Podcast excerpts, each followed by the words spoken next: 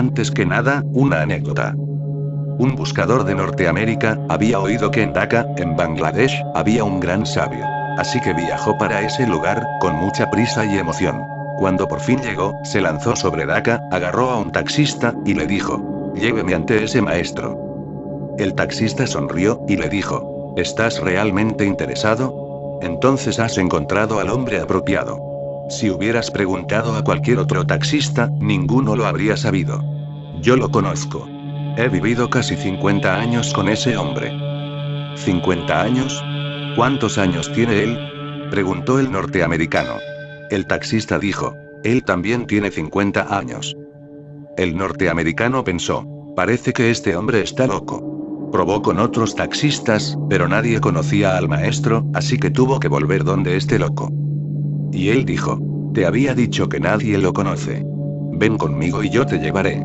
Y lo llevó. Dhaka es una ciudad antigua, de calles pequeñas y estrechas, y fue zigzagueando de aquí para allá, durante horas, pero el norteamericano se sentía muy feliz, porque la meta se estaba acercando más y más. Después de tres, cuatro horas, pararon frente a una pequeña casa, la casa de un hombre muy pobre. Y el taxista dijo, espera, y yo lo dispondré todo para que veas al maestro. Y entonces vino una mujer y dijo, el maestro está esperándote. El norteamericano entró, y el taxista estaba sentado allí. Y dijo, ven, hijo mío, ¿qué tienes que preguntar? El norteamericano no podía creerlo. Dijo, ¿tú eres el maestro? Y él dijo, yo soy el maestro. Y he vivido con este hombre durante 50 años, nadie más lo sabe. Y resultó que él era el maestro. Pero tú tienes tus ideas, ¿cómo puede un taxista ser un maestro? Imagínate que yo fuera un taxista. No lo creerías, ¿verdad? Tú tienes ideas. Debido a tus ideas sigues perdiéndote muchas cosas a tu alrededor. La tierra nunca está vacía de maestros. Hay sabios por todas partes, pero tú no puedes ver. Y cuando quieres verlos, vas al Vaticano, porque tienes alguna idea de que el Papa debe estar iluminado. En realidad, ¿cómo puede una persona iluminada ser un papa? Ninguna persona iluminada aceptará esas tonterías. Puede que prefiera ser un taxista. Hasta puede ser que tu vecino sea un iluminado, y que tú no puedas verlo. Ahora bien, se te hace difícil ver esto a consecuencia de tu ego. Hay gente que dice, jamás nadie ha podido abandonar el ego, y hay otros que dicen, se puede abandonar al ego. Y yo digo que el ego no existe, ¿cómo vas a abandonar una cosa que no existe? Para darse cuenta de que el ego es inexistente, uno tiene que mirar dentro de sí mismo, uno tiene que adentrarse en su ser. El ego es solo una idea. Es como cuando ves una soga en la oscuridad, y crees que has visto una serpiente. Echas a correr, te quedas sin aliento, tropiezas con una piedra, y te rompes un hueso. A la mañana siguiente te enteras de que no era más que una soga. Pero observa el efecto que tuvo. La serpiente no estaba allí, pero afectó a tu realidad. Un malentendido es tan real como la realidad misma. No es verdad, pero es real. He aquí la diferencia entre realidad y verdad. Una serpiente vista en una soga es real, porque sus resultados, sus consecuencias, van a ser reales. Si tienes delicado el corazón, puede ser muy peligroso ver una serpiente en una soga, puedes correr tanto que te falle el corazón. Puede afectar a tu vida entera. Y qué ridículo resulta. No era más que una soga. Lo que quiero decir, es esto. Toma una lámpara, y adéntrate en tu interior. Mira bien si existe o no la serpiente.